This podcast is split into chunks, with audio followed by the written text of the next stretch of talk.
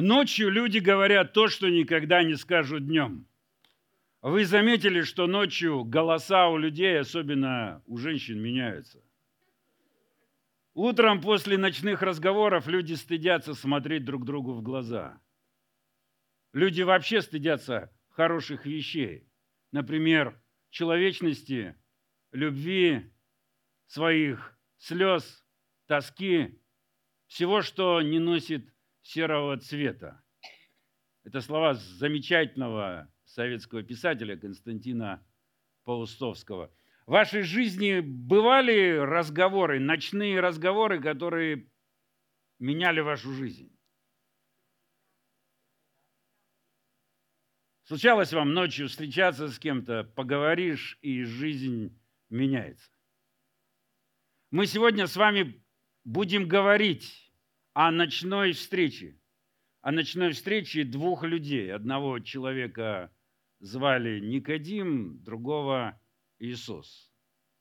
Мы с вами сегодня будем читать Евангелие от Иоанна, 3 глава, с 1 по 21 стихи. Я буду читать в переводе Российского библейского общества. Был один человек из иудейских старейшин, фарисей по имени Никодим он пришел ночью к Иисусу и сказал ему, «Раби, мы знаем, что ты учитель, посланный Богом. Никто не может совершать таких знаков, какие ты совершаешь, если Бог не с ним». Иисус сказал ему в ответ, «Говорю тебе истинную правду». В греческом тексте два слова «Аминь, аминь». «Говорю тебе истинную правду. Только тот, кто родится свыше или заново, сможет увидеть Царство Бога». Как может взрослый человек вновь родиться, говорит ему Никодим. Ведь он не может вернуться в материнскую тробу и родиться во второй раз. Иисус ответил, говорю тебе истинную правду, аминь, аминь. Только тот, кто родится от воды и духа, сможет войти в Царство Бога. То, что родится от плоти, есть плоть. Только от духа рождается дух. Не удивляйся тому, что тебе я сказал, вам надо родиться свыше. Ветер веет, где хочет. Ты слышишь, как он шумит, но не знаешь, откуда он и куда направляется, так и с теми, кто родится от духа. «Разве такое может быть?» – спросил Никодим. «Ты учитель Израиля и не знаешь таких вещей?» Сказал ему в ответ Иисус. Говорю тебе истинную правду. Аминь, аминь. Мы говорим о том, что знаем, и свидетельствуем о том, что видели, но вы отвергаете наше свидетельство. Если вы не верите мне, как я сказал о земном, как вы поверите мне, когда я вам скажу о небесном. Ведь на небо не поднимался никто, кроме того, кто с неба сошел, это Сын человеческий. Как Моисей поднял высь медного змея в пустыне, так и Сын человеческий должен быть поднят, чтобы тот, кто верит в Него, обрел вечную жизнь. Ведь Бог так полюбил мир, что отдал своего единственного Сына, чтобы тот, кто верит в Него, не погиб, но обрел вечную жизнь. Ведь Бог послал Сына в мир не для того, чтобы Он мир осудил, но для того, чтобы мир через Него был спасен. Тот, кто верит в Него, осужден не будет, а кто не верит, уже осужден, потому что он не поверил во имя единственного Сына Бога. Вот в чем суд состоит. В мир пришел свет, но люди предпочли свету тьму, потому что злы их дела. Всякий, кто делает зло, свет ненавидит и не идет к свету, чтобы они не стали, чтобы не стали известны злые его дела. А кто по правде живет, буквально делает истину, идет к свету, чтобы явными стали дела его во имя Бога совершенные. Это Слово Божье. Прежде чем мы с вами будем говорить о этой ночной встрече, я хотел бы сделать шаг назад и вместе с вами вспомнить, что происходило до этого, что происходит в первых двух главах Евангелия от Иоанна. Первые 18 стихов этого Евангелия называются прологом, это введение во все Евангелие. И в этих первых 18 стихах евангелист, возлюбленный ученик Иисуса, представляет собою все содержание Евангелия. Если вы прочитаете первые 18 стихов, этого будет достаточно для знакомства с Евангелием от Иоанна. И первые 18 стихов говорят о том, что Иисус – это предвечное Слово Бога. В начале было Слово, и Слово было у Бога, и Слово было Богом. Иисус – это Слово Бога, которое само было Богом. Иисус не просто Слово Бога. Иоанн говорит о том, что Он является истинным светом. Истинный свет, который светит каждому человеку, но мир, весь мир лежит возле. Это, этот истинный свет пришел в мир, и мир его не узнал. Мир, который создало вечное Слово, не узнал его. Слово – это единственный Сын Бога. И в первой главе Евангелия от Иоанна и в нашем отрывке Иоанн использует слово «моногенез» по отношению к Иисусу, как к единственному сыну. А перевод этого слова как «единорожденный» не совсем удачный. Вот появляются идеи о том, что Бог может рождать кого-то. Иисус никогда не был рожден. Он существовал от вечности, как Слово Бога, которое было у Бога и которое было Богом. Он единственный Сын. И слово «единственное» подчеркивает не тайну его рождения, а подчеркивает уникальные отношения между отцом и сыном.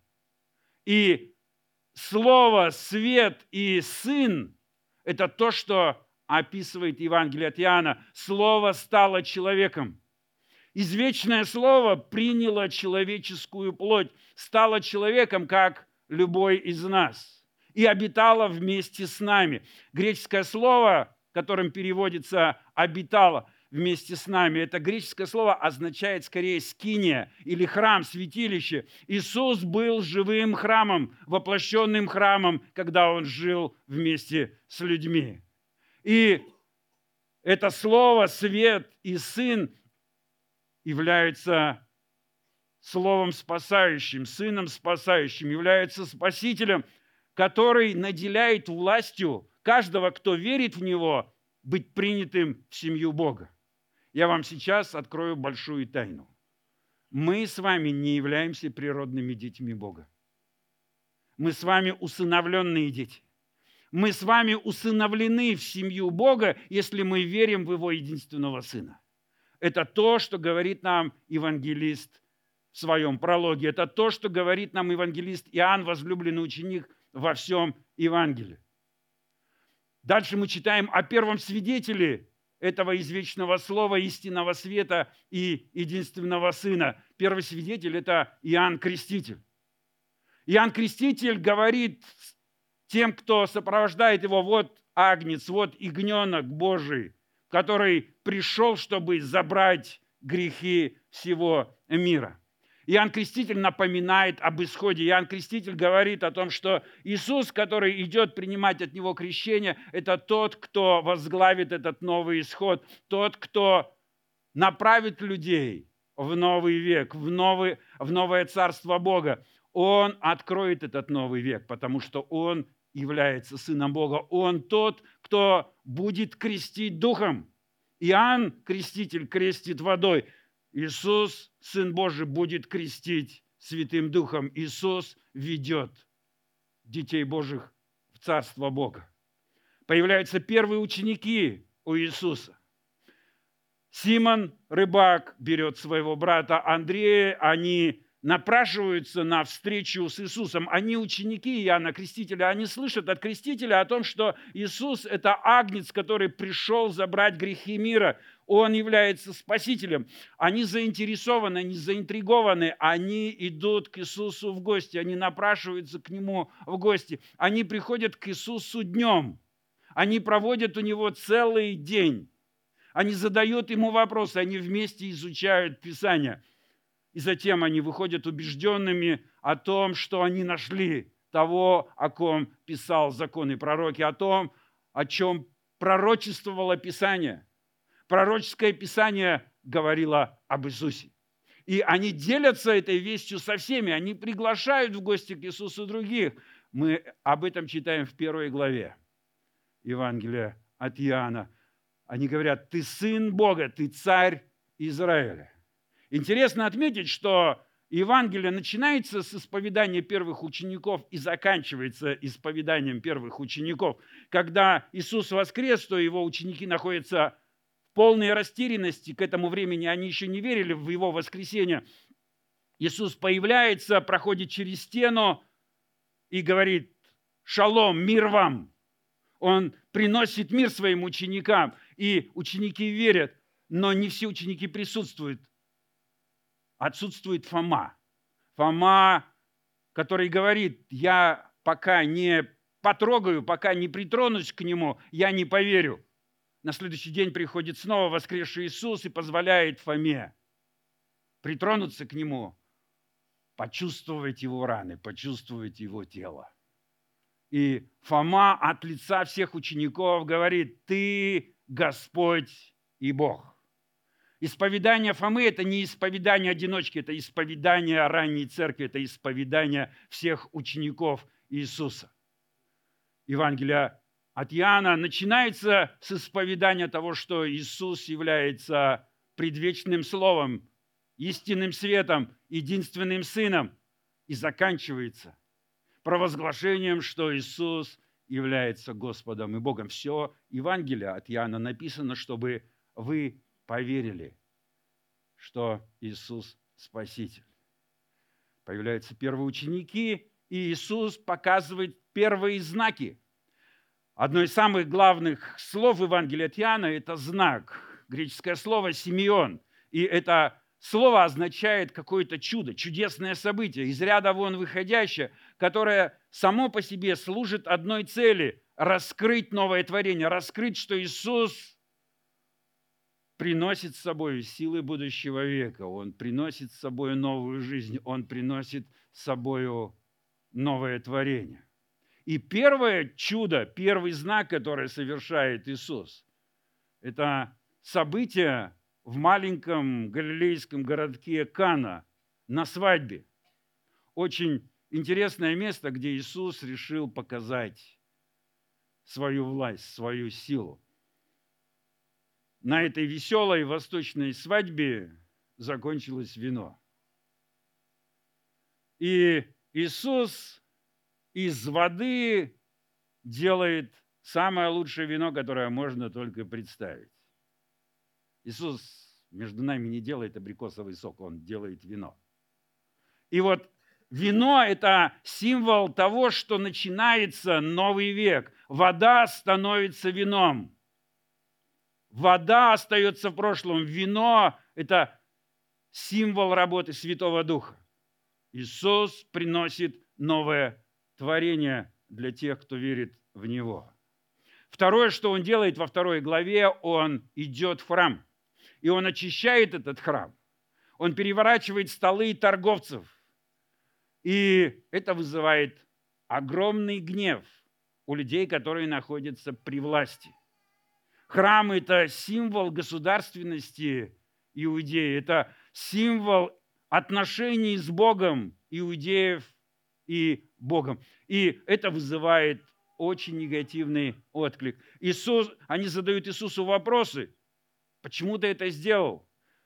Почему ты говоришь о разрушении храма? Почему храм должен быть разрушен? Иисус сказал, разрушьте этот храм, и я восстановлю его на третий день. В Евангелии от Иоанна все звучит в таком двойном ключе, все имеет двойной смысл, физический и духовный. Иисус действительно говорит о том, что храм в Иерусалиме будет разрушен, потому что время этой религии прошло. будет установлен новый век, в котором каждый будет верующий поклоняться в духе и истине.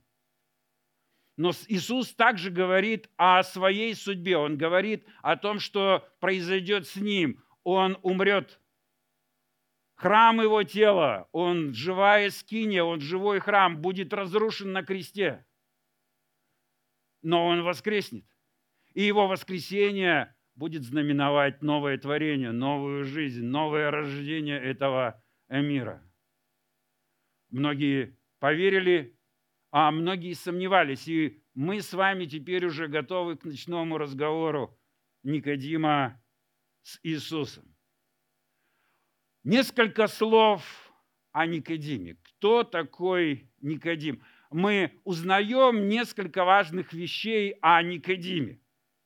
В первую очередь мы узнаем о том, что Никодим – это белая кость. Вот кто знает такую, такое выражение «белая кость»?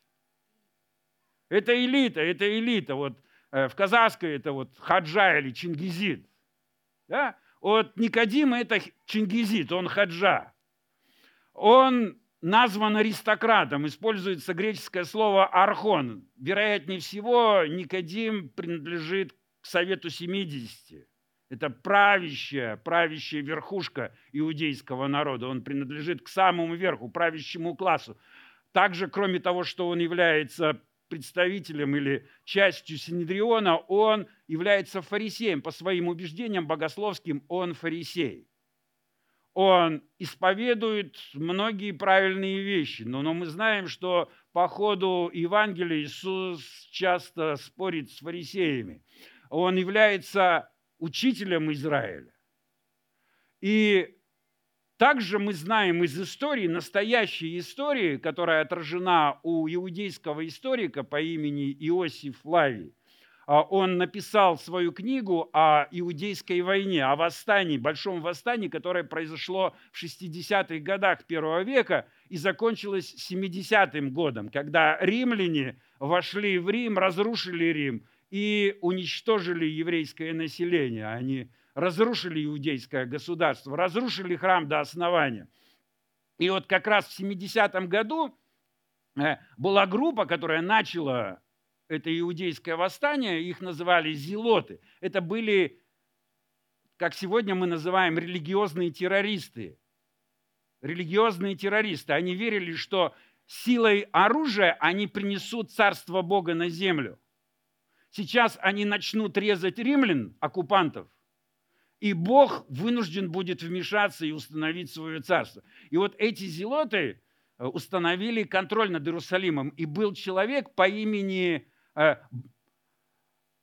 Нагдимон бен Гурион. Имя звучит похожее. Да, Никодим и Нагдимон бен Гурион. И вот этот человек, Нагдимон бен Гурион, он принадлежал к самой такой сливке из сливок, белая кость – он выступил против террористов. Он выступил против зелотов и был казнен этими зелотами. И библейские ученые считают, что вряд ли этот казненный Нагдимон Бенгурион был тем самым Никодимом из Евангелия от Яна, но предполагают, что, скорее всего, он был дядей, он был близким родственником, он был дядей вот этого человека, который погиб через 40 лет. Это была известная иудейская семья Бенгурионы, которые пришли к власти, которые получили большие земельные наделы. Примерно в 160 году до Рождества Христова они были необычайно богаты, они были необычайно влиятельны. И вот сейчас представитель этой семьи, член Синедриона, приходит к Иисусу. Очень часто представляют эту встречу как ну, один раввин заходит к другому раввину в гости после тяжелого трудового дня попить чайку, почитать вместе Библию. Но я думаю, скорее всего, это не так. Наш Никодим – представитель совета, который приходит к Иисусу по поручению совета. Он говорит не «я знаю», он говорит «мы знаем». Мы знаем – что ты совершаешь большие чудеса. И, вероятнее всего, Нагдимон, Бенгурион или наш Никодим имеет одно желание – завербовать Иисуса. Это ночная вербовка. Совет хочет Иисуса завербовать, чтобы Иисус совершал чудеса на их стороне. На стороне представителей правящей власти, на стороне представителей правящей религии. Им нужен Иисус. Им нужен как знак их власти. Что мы еще узнаем о Никодиме? О том, что он приходит во тьме, он приходит вечером. Это не обычное время для Евангелия от. Мы говорим о том, что в Евангелии от все имеет двойной смысл, все имеет двойное дно. И ночь и день в Евангелии от Иоанна – это духовные реальности. Духовные реальности. Иуда, предатель, уходит во тьму. Иисус погибает на кресте во тьме. Все хорошее происходит в свете, потому что Иисус – это истинный свет. Все плохое происходит ночью, потому что весь мир лежит во тьме, в духовной тьме.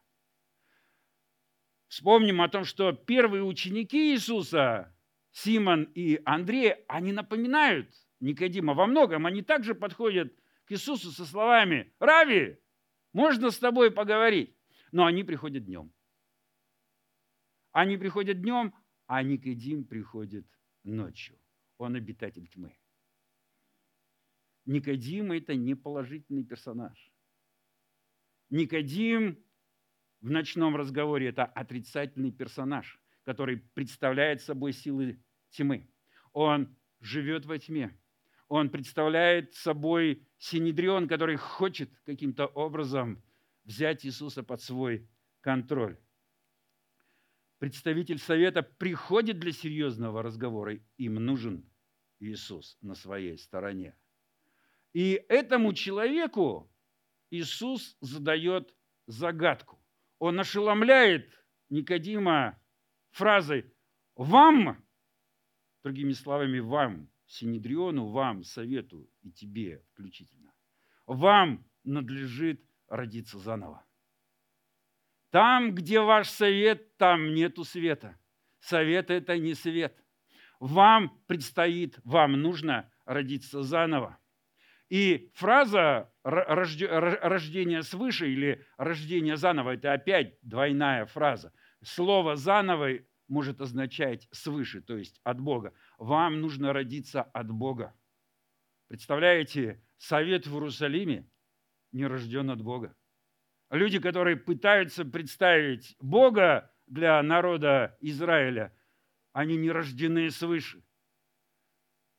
Никодим пытается посмеяться над Иисусом, он пытается высмеять его утверждение. Каким образом человек может снова зайти в утробу матери? Иисус говорит о том, что Иисусу, э, вам нужно родиться свыше.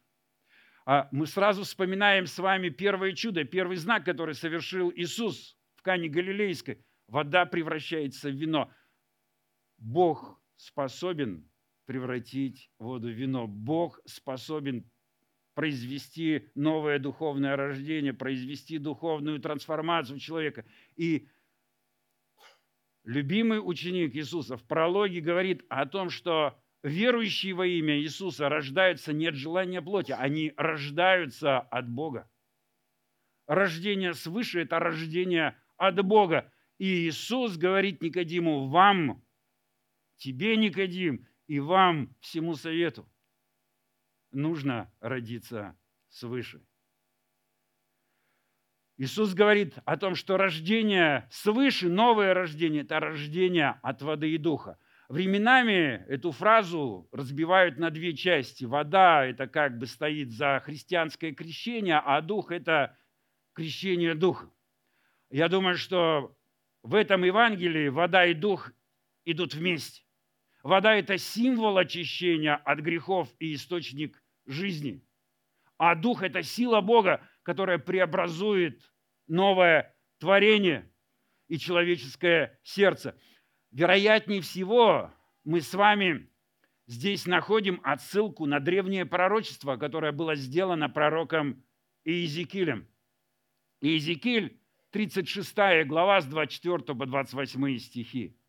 Бог обещает своему народу, я окроплю вас водой очищения, чтобы вы очистились от своей скверны, от всех идолов ваших я очищу вас. Я дам вам новое сердце, новый дух вложу в вас. Я вырву из вашей груди сердце каменное, вложу сердце из живой плоти. Мой дух я вложу в вас и сделаю так, чтобы вы жили по моим законам, строго соблюдали мои предписания и исполняли их. Вы будете тогда жить на земле, которую я дал вашим отцам, и вы будете моим народом, а я буду вашим Богом. В Евангелии от Яна вода и дух идут вместе. Это силы нового творения. В последний день, самый великий день праздника, Иисус встал и громким голосом воскликнул. «Тот, кто жаждет, пусть приходит ко мне. Кто верит в меня, пусть пьет. Ведь в Писании сказано, из сердца его потекут реки живой воды. Иисус сказал так о духе, которого получают те, кто поверит в него. К тому времени дух еще не был дан, потому что Иисус еще не был облечен в Божию славу. Иисус говорит Никодиму о том, что Бог преобразует творение. Водой и духом Он преобразует сердца людей – чтобы родиться свыше, необходимо новое сердце, и никто, кроме Бога, этого сделать не может. Сначала Иисус загадывает загадку Никодиму о том, что вам нужно родиться заново или вам нужно родиться свыше, а затем он дает разгадку. Об этой разгадке мы читаем с 11 по 21 стихи. Иисус говорит, о том, что спасение в новом творении – это то, что происходило с Израилем в пустыне. Он вспоминает историю, которая произошла во времена первого исхода. Дети Израилевы начали роптать на Бога. Им не нравилось обеспечение Бога, им не нравилась манна, которую Бог давал им, им не нравились победы, которые Бог им приносил, и они начали роптать. И Бог посылает змей – пустыню, эти змеи начинают кусать возмущенный народ Израиля, детей Израилевых. Но Бог также не, не только судит, но Он и спасает. И Он говорит Моисею о том, что Моисею необходимо поднять медного змея как знак спасения. Моисей делает медного змея, поднимает его как знак, и всякий, кто поднимает свои глаза с земли, от змеи к медному змею получает спасение. Иисус проводит аналогию между тем, что произошло когда-то в пустыне во времена исхода, и между своим вознесением. И как всегда в Евангелии от Иоанна у нас всегда двойное дно. Вознесение Сына одновременно означает две вещи. Первая вещь – это смерть на кресте. Иисус будет вознесен на римском кресте, как преступник. Он является ягненком, он является пасхальным ягненком, который на кресте унесет грехи всего мира. Но в то же время вознесение Иисуса означает не только крест, но и его воскресение и вознесение на небеса. Именно вознесенный Иисус может дать дар Святого Духа для тех, кто верит в Него. Поэтому и возможно стать частью нового творения, если мы верим в Иисуса, который умер за наши грехи, вознесен и дает нам дар нового духа. Он преображает наше сердце. Он делает нас участниками нового творения. Мы рождаемся свыше. И разгадка рождения свыше – это вера в Иисуса. Это вера в единственного Сына Бога. Причина, почему Бог спасает нас, тех, кто живет во тьме, дана в самом, наверное, знаменитом стихе из Нового Завета, это Иоанна 3,16. «Ибо так возлюбил Бог мир, что отдал своего единственного Сына, чтобы всякий верующий в Него не погиб, но имел жизнь вечную. Еще раз я хочу подчеркнуть, что слово «моногенез» означает единственный, уникальный. Бог отдал своего единственного Сына. И вера в Сына – это единственное условие для нового рождения. Новое рождение невозможно без веры в единственного Сына. Выключите пока. Можно выключить? Ага, спасибо. Мы забежали чуть-чуть вперед. Вот прежде чем мы посмотрим это видео, я должен вам сказать, я болельщик, я спортивный болельщик. Я болею за разные команды, и в основном я болею за баскетбольные команды. Я болею за команду из Национальной баскетбольной ассоциации, из NBA. Но время от времени я начинаю подсаживаться на американский футбол. И я смотрю, может быть, матчи не вот все матчи сезона регулярного, но Супербол я смотрю постоянно. Супербол – это самая главная игра в Америке. Это вот финал финалов. Это самая большая аудитория собирается. И в этом году на Суперболе встретились две команды. Одна из вот, э, э, э, Канзаса, другая из Сан-Франциско. Вот и чем, в общем, интересна вот эта вся эта история вот для большинства вот, может быть, людей, что за команду Канзаса играет возлюбленный Тейлор Свифт. Вот кто слушает Тейлор Свифт? Вот. Никто. Вот, вот, моя дочь большая фанатка Тейлор Свифт. И вот у нас так получилось, что благодаря Тейлор Свифт она тоже стала смотреть американский футбол. И вот она на одном конце земного шара, я на другом. Это вот нас соединяет как семью. Вот мы смотрим Супербол. И вот кто Э, следит за этим, знает, что во время Супербола идет самая дорогая реклама. Самая дорогая, самая лучшая, самая балдежная реклама – это на Суперболе. Если вы хотите знать тренды в американской рекламе, смотрите Супербол, короткая рекламная пауза. И минута, минута этой рекламы во время Супербола стоит миллионы долларов. Это супер дорогая. Вот я вам хочу показать рекламу, которая уже не первый год появляется на Суперболе, она сделана, этот видеоролик сделан христианским движением. Это христианское движение называется хигецас, то есть он нас понимает. И уже много лет они производят эту, эти видео, видеопродукцию и выбрасывают это вот как раз в самое массовое время. Вот я хотел бы, чтобы вы сейчас были в курсе, что показывали в этом году Э, христиане на Суперболе.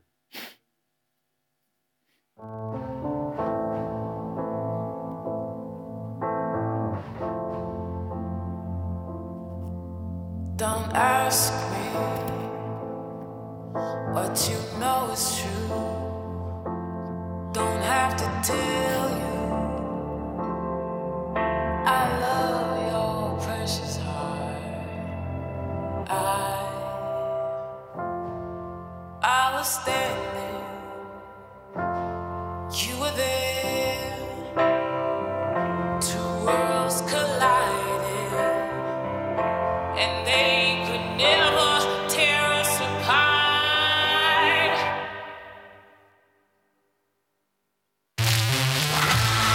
Иисус не учил ненависти. Он мыл ноги. Он понимает нас, всех нас.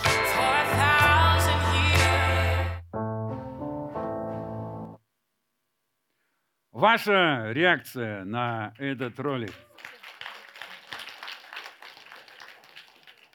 Иисус или его люди моют ноги самым разным людям. Мы видим здесь представителей ЛГБТ-сообщества, мы видим мусульман, мы видим самых-самых разных людей. Вот последний паренек э, в шортиках – это транс. Это а, простое послание. Иисус понимает нас, Он принимает нас, и Он моет ноги каждому, он не учит ненависти. И с этим я на сто процентов согласен. Но вот что-то вот остается недосказанным. Для меня лично. Вот и я вот в, этой, в этом поиске недосказанности вдруг натыкаюсь на другой видеоролик, который был сделан как отклик на эту рекламу, на это видео. Я хотел бы, чтобы вы посмотрели. Вот и дали свой отклик. Можно второе видео? Бывшая ведьма. Бывшая правая рука атеиста Докинса. Бывший джихадист. Бывший член Куклус-клана. Бывший наркозависимый. Бывший гангстер. Бывший драг-квин проститут. Бывший врач абортов. Бывший трансгендер. Бывшая порнозвезда. Бывший гуру нового века. Бывшая активистка-лесбиянка. Иисус не только нас понимает, Он спасает нас. Он преобразует нас, Он прощает, Он очищает, Он любит нас. Это то, что принесло покой на мое сердце. Мне понравилось и первое видео, но это первое видео недостаточно для меня. Никого никогда не спасало мытье ног. Спасает крест. Спасает вознесенный Господь. В тех же самых стихах о Божьей любви, о новом рождении заканчивается наш отрывок следующими словами – Всякий, кто делает зло, свет ненавидит и не идет к свету, чтобы не стали известны его дела. А кто делает истину, идет к свету, чтобы явными стали дела его во имя Бога совершенные. Иисус любит всех, кто находится во тьме, но Иисус преобразует тех, кто верит в Него, верит в единственного Сына Бога.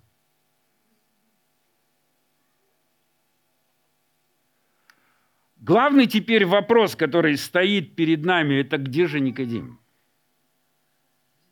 Где же Никодим? Мы все, что знаем о Никодиме, что это аристократ, что это учитель Израиля, это создание ночи, это представитель ночи, который пришел к Иисусу для того, чтобы завербовать его на свою сторону.